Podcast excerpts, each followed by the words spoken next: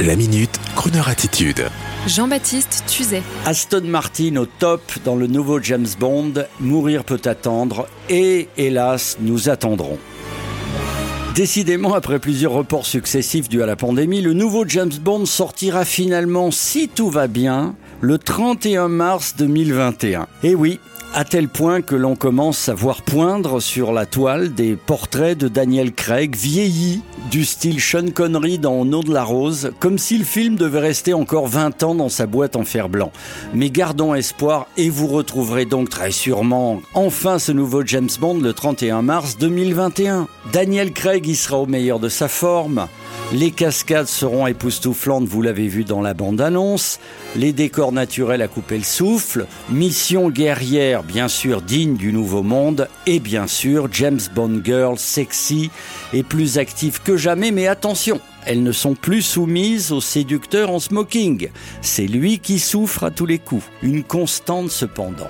Reliant l'ancien monde que nous adorons sur Croner au nouveau monde que nous aimons aussi, la forte présence plus importante que jamais de la marque Aston Martin, oui, les automobiles, dans le film.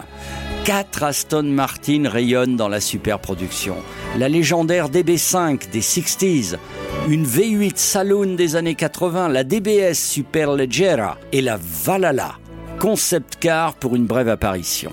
Il faut tout d'abord dire que la célèbre DB5 grise des années 60 est plus présente que jamais dans le film, avec sa carrosserie blindée et ses mitrailleuses qui sortent des phares, à tel point que Aston Martin, la marque, est en train de lancer la refabrication de ce véhicule amélioré pour le célèbre film.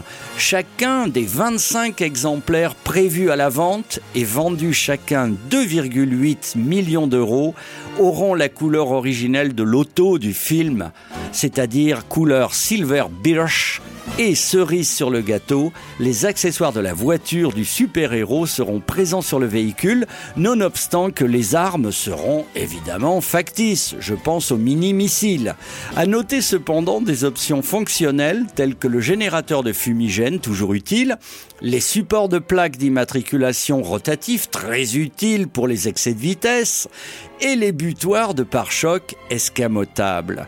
Un magnifique jouet pour adultes répondant aux critères de la continuation série ou en anglais Continuation Series, à savoir une voiture neuve homologuée, correspondant exactement à l'ancienne mais plus moderne et correspondant surtout à tous les critères de sécurité actuels. Le seul hic, à notre sens, dans cette voiture extraordinaire, c'est que les petites étincelles envoyées par les fausses mitrailleuses, genre pistolet à amorce pour enfants, ça fait un peu ridicule tout de même par rapport au prix de la voiture. Donc, je vous conseille d'aller voir le film avant d'acheter la voiture.